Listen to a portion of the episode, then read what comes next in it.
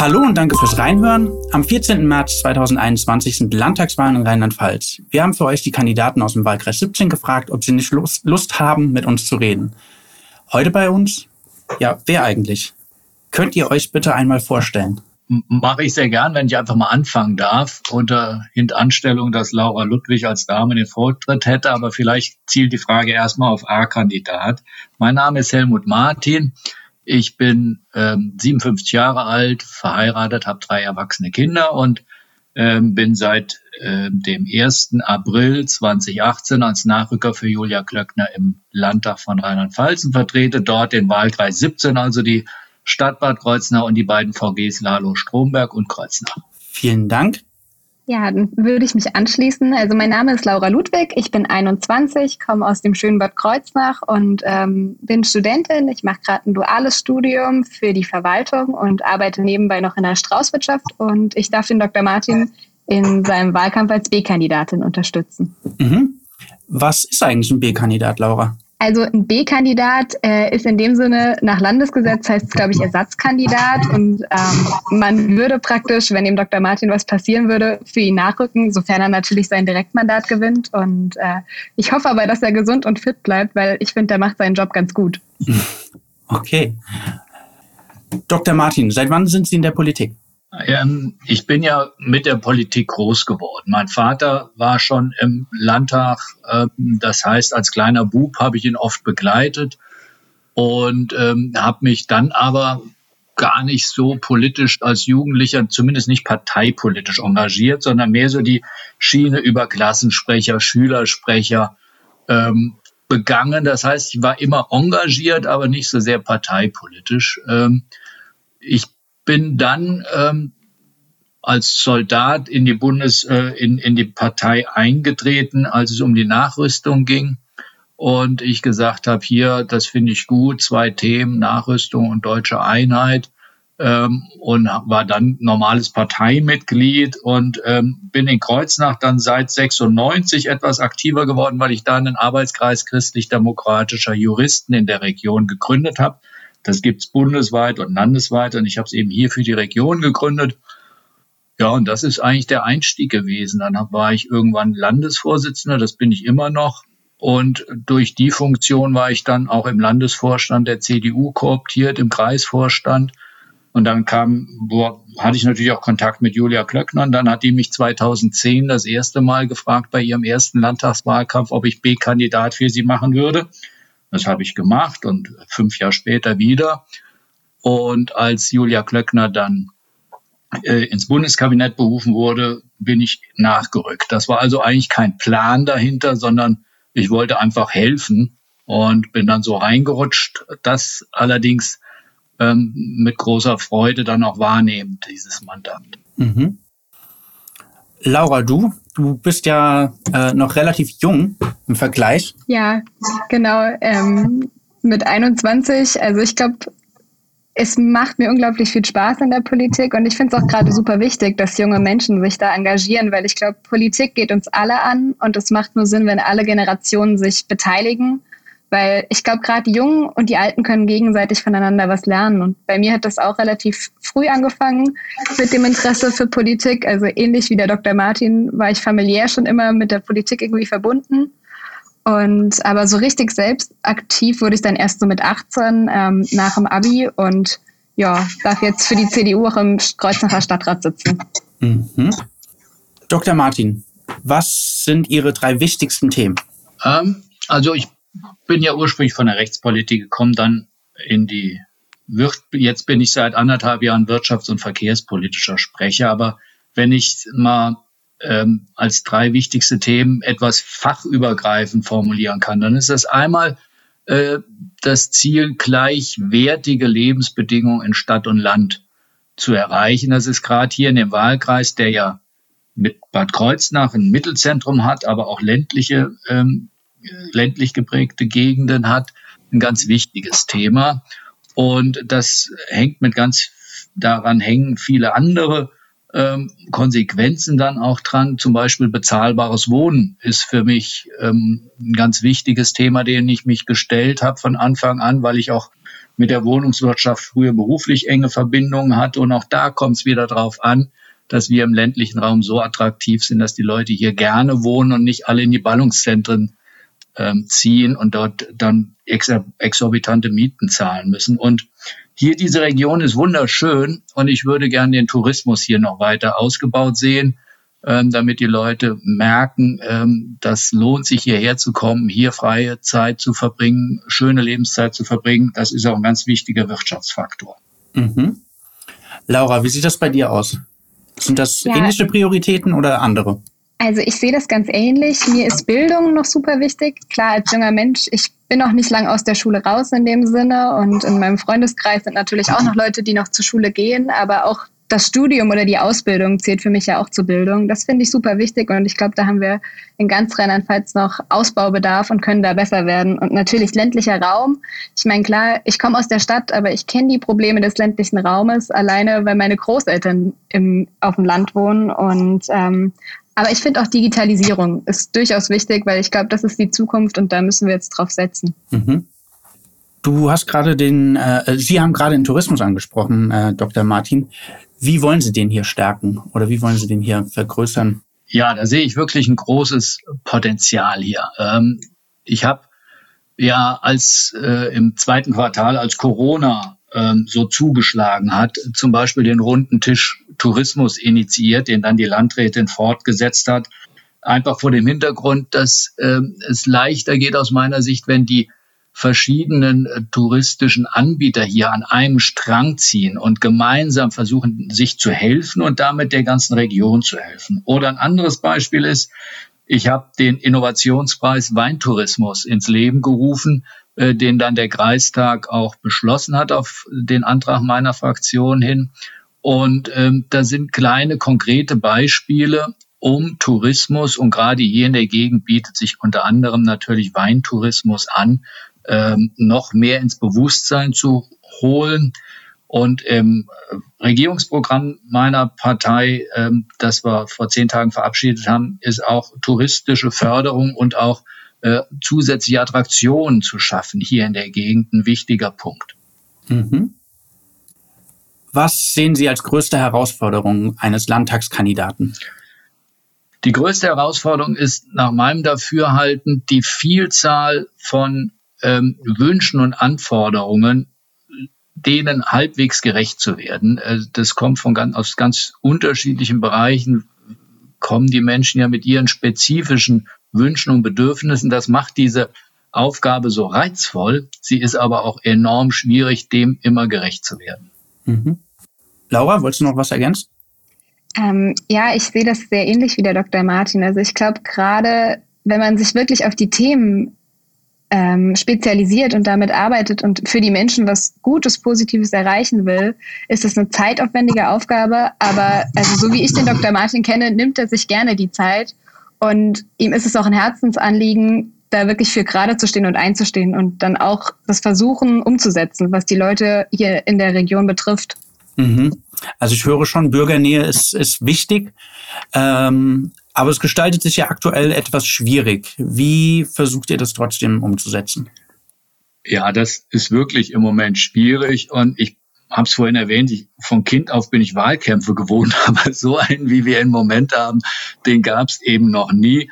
Ganz praktisches Beispiel. Ken Wessing, also dieser klassische Haustürwahlkampf, ähm, das ist ja derzeit kaum möglich. Und ich war heute Morgen dann auch wieder zwei Stunden hier in der Stadt unterwegs, weil statt des Klingeln sich vorstellen, haben wir dann im Team, zu dem ja auch Laura Ludwig als eine der wichtigen Stützen und Ratgeber gehört, beschlossen, ähm, ich, ich verteile sogenannte Martinstüten, die Informationsmaterial über mich enthalten, ein kleines Rätsel zum Tourismus und ähm, es steht oben drauf, ich hätte mich natürlich gern persönlich vorgestellt, wegen Corona geht das nicht. Und das werfe ich in den Briefkasten ein. Wenn es sich dann ergibt, dass am Gartenzaun äh, jemand steht und dann kommt man ja doch ins Gespräch oder die Leute sehen einen, können einen ansprechen.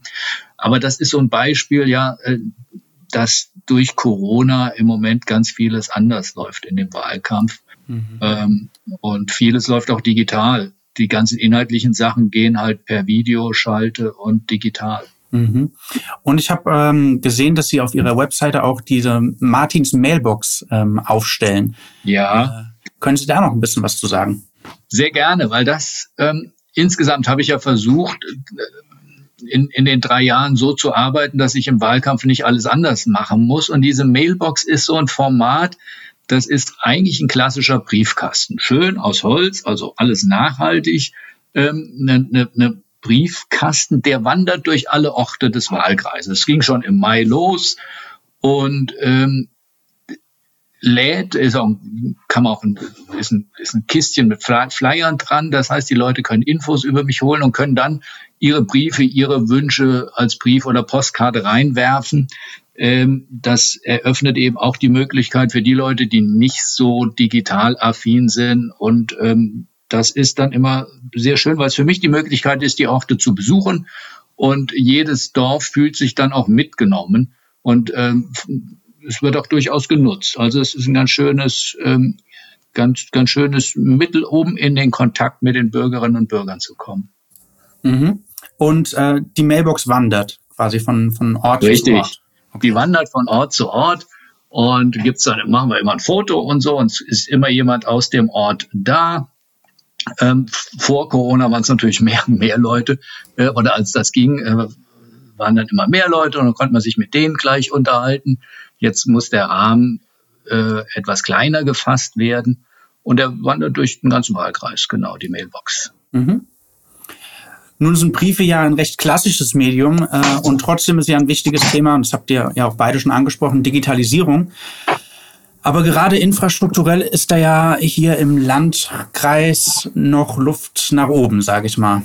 Und ich meine, sogar in Bad Kreuznach gibt es Teile, die sind mit maximal einer 6000er Leitung angeschlossen. Und im ländlichen Raum sieht es teilweise noch schlechter aus. Äh, wie sind da die konkreten Pläne? Laura, soll ich anfangen oder? Ja, ja, sehr gerne. Okay, also richtig ist, wir sind wieder bei dem Oberbegriff vergleichbare Lebensbedingungen, Stadt und ländlicher Raum, Ballungszentrum ländlicher Raum. Wenn ich einem in Mainz erzählen würde, was wir hier zum Teil im Wahlkreis äh, für Anschlüsse haben, für Qualitäten haben, die würden es ja gar nicht glauben. Und das ist auch zeigt sich nicht nur jetzt im digitalen Unterricht, im Homeschooling ein großer Nachteil, es ist auch für die wirtschaftliche Entwicklung großer Nachteil. Ich werde oft angesprochen von Büros, ähm, die darauf angewiesen sind, schnelle Internetverbindungen zu haben, weil sie in irgendeinem Dorf sitzen und dann klappt das nicht. Das ist ein Riesenstandortnachteil.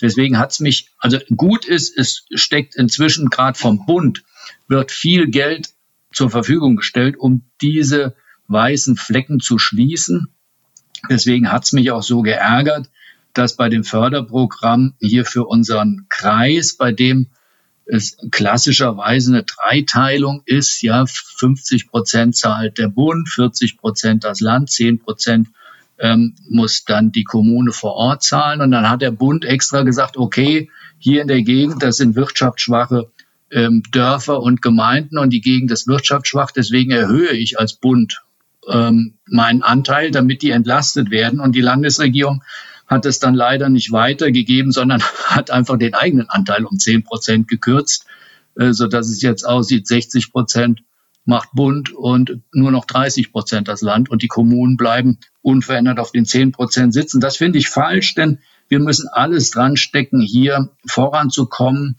Und ähm, es ist gut, dass die Bundesregierung so viel Geld zur Verfügung stellt, um hier das Netz dichter zu machen. Sonst sind die, ist es einfach schwierig mit den gleichwertigen Lebensbedingungen.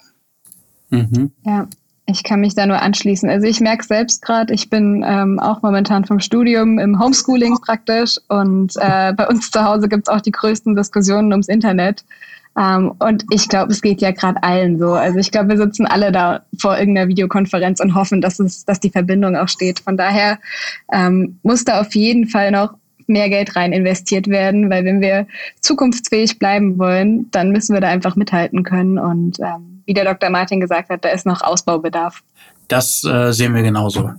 Sogar die Stadtratssitzung leidet ja darunter aktuell ein wenig. Ja, das stimmt, aber das liegt nicht unbedingt an der Internetverbindung. Ah, bestimmt auch. Unter anderem. Äh, viele Menschen können sich heute schon nicht mehr privat äh, vorsorgen. Viele Menschen können heute schon nicht mehr privat vorsorgen und sind im Alter auf eine sehr niedrige Rente angewiesen. Der Generationenvertrag wird in ein paar Jahren aufgrund des demografischen Wandels mit Sicherheit scheitern. Habt ihr da Lösungsansätze und wenn ja, welche? Also das Thema Altersarmut, so nenne ich es mal, ist wirklich ein bedrückendes. Ich wohne ja hier am Ellerbach in einer sehr heterogenen Gegend da sind nicht alles wohlhabende Menschen und ähm, mich bedrückt das schon, wenn bei mir der, und, und da gibt's ja ähm, in, im ganzen Stadtgebiet und auch wenn ich in den Dörfern komme, immer mal wieder Quartiere, wo man einfach sieht, ähm, da haben's ältere Menschen zum Teil schwer. Und ich habe auch bei der Tafel hier mehrfach geholfen. Also es ist ein ganz bedrückendes Thema. Ähm, ich bin froh, dass es eine Menge an Unterstützungen gibt. Das muss man fairerweise dazu sagen. Der Saat funktioniert schon. Das Problem ist häufig aber, dass es immer noch so gewisse ähm, Schamgrenzen gibt, diese Hilfen auch in Anspruch zu nehmen. Und ähm, es kommt auch ganz wichtig darauf an, dass wir ähm, jenseits der rein materiellen Versorgung auch eine Struktur zur Verfügung stellen, äh, die gegen die Vereinsamung älterer Menschen ähm, hilft. Und das geht zum Beispiel ähm, durch ein Quartiersmanagement, also so ein äh, Gemeindestützpunkt, nenne ich es mal, wie wir zum Beispiel in äh, Bad Münsteramstein-Ebernburg haben, mhm. ähm, wo ganz, ganz gezielt ältere Menschen dann auch Ansprechpartner Hilfe kriegen. Das heißt, wir dürfen es nicht nur reduzieren äh, auf das rein finanzielle, sondern diese Vereinsamung ist, finde ich, eine ganz große gesellschaftliche Verantwortung. Da kann der Staat, um das auch klar zu sagen, nach meiner Überzeugung Strukturen schaffen, aber wir brauchen ein großes ehrenamtliches Engagement, eine gesamtgesellschaftliche Solidarität, sonst ist jedes Gemeinwesen überfordert. Hm. Wolltest du noch was ergänzen, Laura? Ähm, ja, gerne. Also ich glaube wirklich gerade diese Vereinsamung, die erleben wir jetzt durch Corona, die erleben ja alle Generationen. Also auch wenn wir, ähm, meine Generation mit dem Handy top vernetzt ist, aber es fehlt einem ja trotzdem. Und ich glaube, gerade bei älteren Menschen müssen wir da nochmal mehr Acht geben. Und so Stadtteilbüros, Quartiersmanagement ist da wirklich eine gute Lösung. Also wenn Corona mal wieder weg ist und ähm, man sich einfach wieder treffen kann, finde ich das schon wichtig, dass man sich als Menschen, als Bevölkerung untereinander hilft und da unter die Arme greift. Mhm. Da gibt es ja auch aktuell ein paar Angebote, äh, Nachbarschaftshilfen, wenn jemand nicht einkaufen gehen kann, dass man dem dann hilft oder sowas. Ja, genau. Gibt es ja Initiativen. Wir als Junge Union haben das sogar auch angeboten oder bieten das an. Also die Einkaufshelden ähm, der Jungen Union sind auch eine Aktion. Also falls jemand noch jemanden braucht, der einkaufen geht, dann machen wir das gerne als junge Menschen. Sehr gut. Dann würde ich jetzt zu unseren Community-Fragen kommen. Wir haben unsere Hörer und unsere Community gefragt, ob sie Fragen an die Landtagskandidaten haben. Und ähm, da kamen auch ein paar und die würde ich jetzt einfach mal weiterleiten. Und die erste Frage wäre, ähm, was sind konkrete Vorschläge zur Digitalisierung an Schulen? Konkrete Vorschläge sind zum einen, dass wir die Lehrkräfte ähm, ausstatten müssen, dann, so wie jeder andere in seinem Beruf Arbeitsmaterial vom Arbeitgeber gestellt kriegen muss, brauchen wir das auch an den Schulen. Das ist äh, bisher gerade mal zehn Prozent ungefähr der Lehrkräfte, die ausgestattet sind. Wir müssen WLAN, äh, belastbare WLAN-Verbindungen überall haben. Wir müssen sicherstellen, und auch hier gilt, da gibt der Bund massig Geld rein, sicherstellen, dass die Schüler ähm, mit den Endgeräten ausgestattet sind. Wir fordern als CDU auch, dass an den Schulen entsprechende Fachkräfte sind, damit nicht die Lehrkräfte belastet werden, jetzt auch noch die IT immer zu pflegen. Und ähm, wir brauchen natürlich entsprechende Fortbildung für die Lehrkräfte, denn es ist nun mal äh, digitaler Unterricht ist deutlich mehr, als dass ich einfach Sachen eins kenne, ähm, die ich sonst vielleicht auf die Tafel geschrieben habe und das per E-Mail rumschicke. Das heißt, da brauchen wir Fortbildungen um dann auch sicherzustellen, ähm, dass die Schülerinnen und Schüler ähm, auch die im, Homeschooling ähm, gut versorgt werden, gebildet werden, aber auch für die Zeit nach Corona ich einfach diesen zusätzlichen Strauß an Möglichkeiten, um Unterricht noch interaktiver machen zu können, noch mehr nutzen zu können um das äh, vorbereitet zu haben, auch für die Zeit nach Corona. Das heißt, digital, Digitalisierung in der Schule ist nicht nur unter Corona-Gesichtspunkten zu sehen. Mhm. Ich würde das auch gerne ergänzen. Also ich finde auch ganz wichtig, die ähm, die Bildung oder die digitale Bildung der Lehrer in dem Sinne wirklich, wie der Dr. Martin es angesprochen hat, nicht zu vergessen, weil ich glaube, wir haben es alle schon mal erlebt, dass der Lehrer dann so ungefähr mit, mit einem DVD-Player ankam oder mit so einem riesen Videokasten. Ähm, also ich glaube, das wird vieles erleichtern. Und ähm, natürlich auch die Ausstattung in den Schulen. Also der Dr. Martin hat WLAN-Anschluss äh, angesprochen, pardon. Aber ich finde es auch ganz wichtig, dass man Smartboards nutzt, dass man da alle Möglichkeiten austestet und ähm, natürlich die Schüler, dass die auch ausgestattet sind zu Hause mit dem digitalen Endgerät. Mhm. Das ist auf jeden Fall wichtig. Ich habe das auch schon mitbekommen, dass einige Schüler gar nicht zu Hause die Möglichkeit haben, an einem Online-Unterricht teilzunehmen, weil ja zu wenig Geräte da sind. Ja, oder allein im Drucker. Ja, allein genau. Drucker ist ja super wichtig aktuell. Also ich wüsste nicht, wie ich ohne Drucker gerade zurechtkomme. Mhm. Die zweite Frage aus unserer Community. Werden Sie sich für ein Landesaufnahmeprogramm für Geflüchtete einsetzen?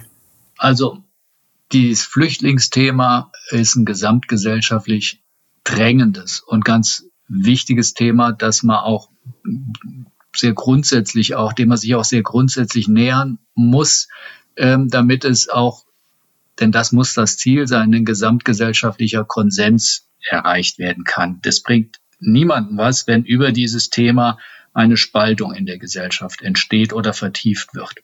Deswegen bin ich bei allen Sonderwegen äh, für einzelne Bundesländer sehr skeptisch, sondern ich denke, äh, wir brauchen eigentlich eine europäische Lösung und wir brauchen auf jeden Fall eine bundesweit abgestimmte Lösung, wie wir und Vorgehensweise und Strategie. Denn alles andere wird den Realitäten auch nicht gerecht und es bringt auch nichts hier in einen Überbietungswettbewerb, weder was die Gastfreundlichkeit noch was die äh, noch was das Gegenteil, auch da gibt's ja politische Bestrebungen angeht, sondern ich bin hier wirklich dafür ein gemeinsam, für ein Miteinander anstelle eines Wettrenns. Und bis es eine europäische Lösung gibt, also das wird ja wahrscheinlich noch etwas dauern. Ja, das ist Henne und Ei. Ne? Kriege ich die europäische Lösung schneller dann, wenn jedes Land und sogar jedes Bundesland macht, was es für richtig hält, ähm, sodass ja auch die Notwendigkeit einer europäischen Lösung hinfällig wird? Oder kriege ich die schneller dann, indem ich sage, indem ich Druck mache und sage, wir haben ja eine äh, Handlungsnotwendigkeit, einen Abstimmungsbedarf und das können wir auch nicht ewig schieben. Mhm. Laura, wolltest du noch was ergänzen? Ja, ich, ich muss immer ähm, blöd nachfragen, weil äh, ja, wir sehen uns nicht, wir haben keinen Augenkontakt, das musst du an der Stelle nochmal sagen.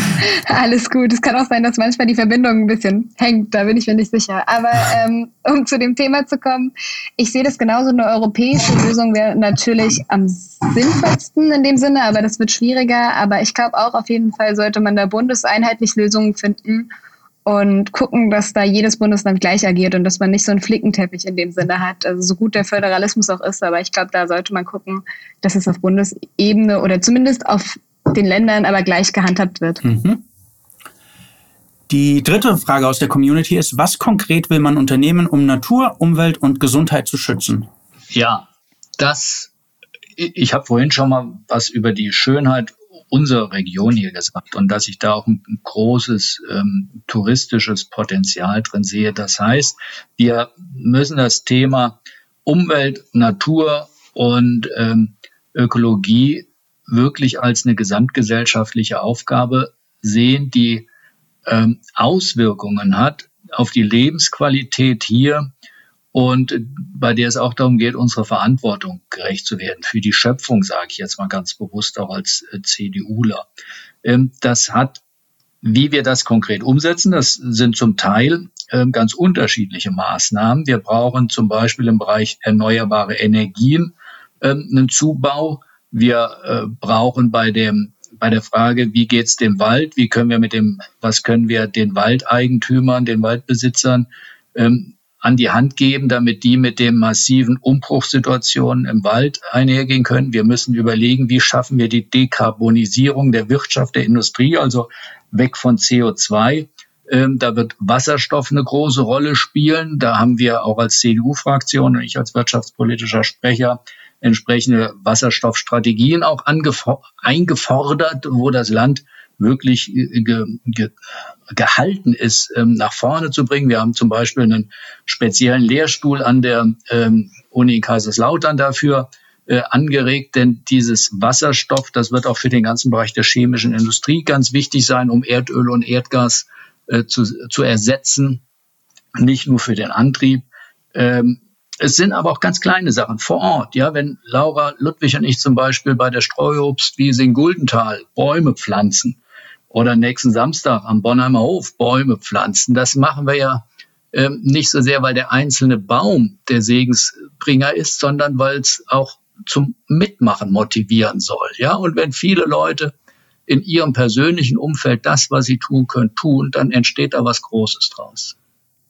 Ja, ich sehe ähm, das auch sehr ähnlich. Also vielleicht sollte man an diese Thematik so nach dem Motto drangehen, denke global, handle lokal. Also ich glaube, wenn wir unser Klima schützen wollen, dann müssen wir, muss die ganze Welt da mitziehen. Aber am besten ist es doch, wenn jeder mal bei sich lokal zu Hause, bei sich vor der Haustür anfängt. Und ich glaube, da kann sich jeder an die eigene Nase fassen. Also ich habe in meinem eigenen Leben, klar, ich lebe in dieser Fridays for Future Generation und ich muss auch sagen, die haben mich persönlich unglaublich zum Denk Nachdenken animiert und ähm, ich glaube, wenn jeder bei sich anfängt und Plastik reduziert, wenn man ähm, versucht, weniger Fleisch zu essen oder wenn man versucht, aufs Auto zu verzichten, so hat jeder schon kleine Schritte und wenn man das dann globaler denkt, ich meine, die EU hat jetzt angefangen mit dem Plastik oder mit diesem Einwegplastik, also dieses Besteck zu verbieten und ich glaube, das sind schon mal Schritte, wo wir auf einem guten Weg sind, aber wo wir auf jeden Fall noch Handlungsbedarf haben, weil es geht ja da wirklich auch um die Zukunft. Also ähnlich wie bei der Digitalisierung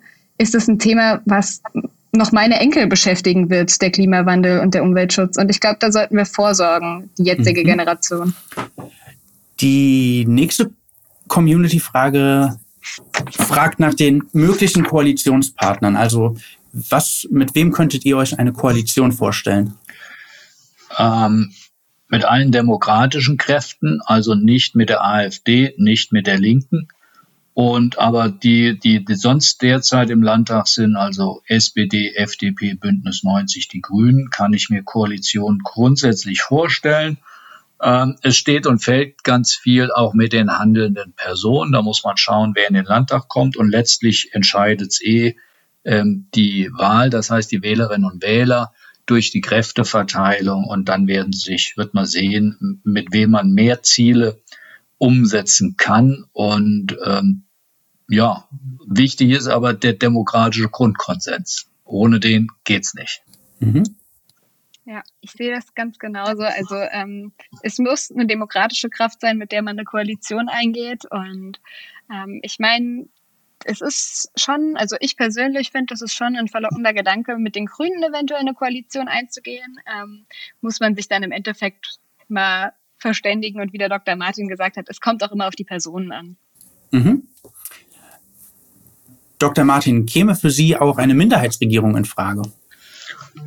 Ähm, also das braucht schon viel Fantasie, wie das überhaupt äh, rechtstechnisch, verfassungsrechtlich äh, gehen soll, denn der Ministerpräsident muss ja erstmal gewählt werden.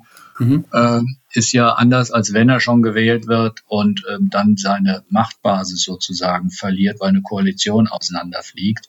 Also von daher sehe ich das eher als ein Gedankenspiel ohne ähm, ohne eine realistische ähm, Komponente. Und ich muss auch sagen, es ist nach meiner Überzeugung für die großen, wichtigen Aufgaben, und wir haben eben Umweltschutz und ähm, Digitalisierung und andere wichtige, die wirklich in die Zukunft reichen. Für solche Aufgaben ist schon gut, man hat eine parlamentarische Mehrheit, um es auch durchzusetzen.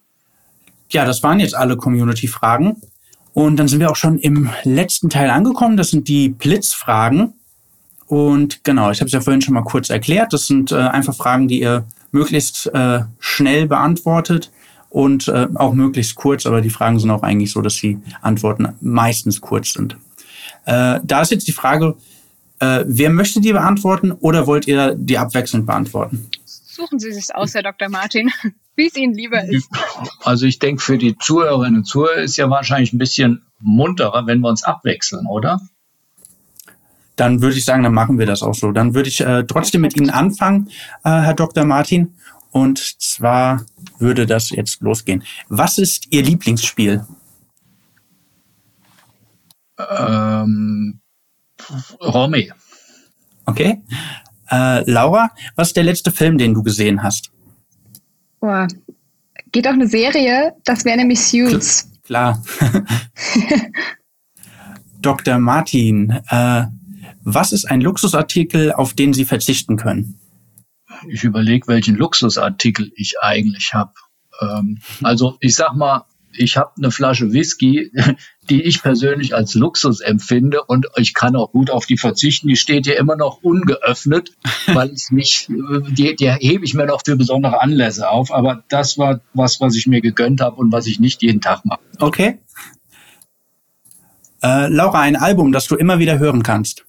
Ähm, von Ed Sheeran, aber ich weiß den Titel nicht. Ich kann mir keine Lieder merken. Keine okay, Ahnung, aber ein, ein Ed Sheeran-Album. Ja. Okay. Äh, ah, jetzt sind wir wieder bei den Luxusartikeln, äh, Dr. Martin. Ein Luxusartikel, auf den Sie nicht verzichten können. Kann ich mir nicht vorstellen. äh, Laura, dein letztes Urlaubsziel? Mein letztes Urlaubsziel war Bayern. Mhm. Äh, Dr. Martin, eines Ihrer Idole? Ähm, also vom christlichen Menschenbild kommen, habe ich keine Idole, weil Menschen, wie wir alle, haben nun mal starke Seiten und schwache Seiten. Es gibt bestimmte Menschen, da bewundere ich einzelne Entscheidungen mhm. äh, und, und Lebensleistungen. Ähm, und das gilt im Alltag wie in der großen Politik. Aber das sind dann einzelne Entscheidungen, sage ich mal. Ein, ein Martin Luther, Martin Luther King ähm, bewundere ich einfach dafür, wie konsequent er für die Friedfertigkeit eingetreten ist und ganz viel verändert hat. Mhm. Ähm, aber Idol, finde ich, hat immer so was Umfassendes und ähm, deswegen bin ich da ein bisschen zurückhaltend. Mhm. Mhm. Ja, verstehe ich. Äh, Laura, deine größte Jugendsünde? Meine größte Jugendsünde? Hm. Wahrscheinlich. ja, kann auch nicht so lange her sein eigentlich ähm, wahrscheinlich mal nicht so viel für eine Kursarbeit gelernt oder so. Okay. Oder zu viel Schokolade gegessen. äh, Dr. Martin, Ihr Lieblingsort in Bad Kreuznach? Ähm, das ist hier oben auf dem ähm, Kauzenberg. Da gehe ich sehr gern eine Runde oben ums Plateau und genieße die wunderbare Fernsicht. Mhm. Äh, Laura, dein Wunsch für 2021? dass die Corona-Pandemie so schnell wie möglich vorbeigeht, um ehrlich zu sein, dass das Leben normaler wird und äh, dass der Dr. Martin die Wahl gewinnt. Mhm. Äh, Dr. Martin, dann sind wir auch schon bei der letzten Frage. Was würden Sie mit einem Lottogewinn machen? Ähm, also, ich würde gerne eine Stiftung ins Leben rufen. Zum einen für ganz, ähm, für, für soziale Bereiche, gerade so Familien mit behinderten Kindern, denen würde ich gerne noch mehr helfen mhm. können, weil ich finde, das ist so ein Stück Lebensbejahung und denen zu helfen wäre mir wichtig. Ich träume aber manchmal auch davon, einen Sack Geld zu haben, um in der historischen Neustadt in Kreuznach ganz viele der wunderbaren alten Häuser aufzukaufen und zu sanieren, damit dieses Quartier endlich nach vorne kommt. Mhm. Ja, das waren die Blitzfragen. Und somit wären wir eigentlich auch durch mit allen Fragen. Jetzt würde ich euch noch äh, ein bisschen Zeit geben, wenn ihr noch äh, was loswerden wollt oder was sagen wollt. Ja, fange ich gern an. Ähm, Herr Bremmer, liebe Hörerinnen, liebe Hörer, ich danke erstmal für die Möglichkeit hier. Ich fand das ein sehr munteres Interview, hat mir viel Spaß gemacht und der Austausch gerade auch über Politik und über einzelne Sichtweisen, das ist das, was ähm, unsere Demokratie, denke ich, stark macht, dass wir miteinander reden, durchaus auch streiten, dann aber auch sagen, okay, ich reflektiere, was der andere sagt, ich denke drüber nach und vielleicht ist ja ein Fünkchen dran und das macht uns stark. Und deswegen bin ich dafür jede Möglichkeit dankbar, biete auch gerne an, dass wir das fortsetzen, wiederholen. Ich bin ja auch erreichbar, nicht nur über die Mailbox, auch äh, digital und über mein Wahlkreisbüro. Und ansonsten wünsche ich auch hier diesem Sender, den ich auch neu kennengelernt habe, wie ich zugebe, ähm, viel Erfolg. Klasse Projekt. Ja, danke schön, kein Problem. Ja, wir sind noch nicht so ganz bekannt. Ja, ich knüpfe da gerne an, weil ich finde, ihr macht echt eine klasse Arbeit. Also allein Kreuznach nachgehört, wenn man die ganzen Stadtratssitzungen und Ausschüsse sich wieder anhören kann. Ähm, das finde ich echt cool. Also Respekt an euch, ihr macht eine echt klasse Arbeit. Und ähm, ich kann mich da nur anschließen. Also ich glaube, in dem munteren Gespräch haben wir gemerkt, es gibt noch genug Probleme, die wir in Zukunft anzupacken haben. Und da finde ich es wirklich ganz wichtig, dass Jung und Alt, also die junge Generation wirklich in meinem Alter oder sogar unter 18 da mit in der Diskussion ist, aber auch die ganz Alten, weil Politik, das betrifft die ganze Gesellschaft und ähm, ich glaube, da gibt es noch viel zu tun und wie der Dr. Martin das auch schön gesagt hat, streiten ist wichtig und diskutieren, aber am Ende, dass man auch noch mal zusammen ein Bier trinken kann und äh, sich dann auch wieder einig wird. Super. Vielen lieben Dank für die netten Worte und ich bedanke mich äh, bei euch für eure Zeit und einen schönen Tag wünsche ich noch. Dankeschön. Danke. Tschüss. Ciao, ciao. Tschüss.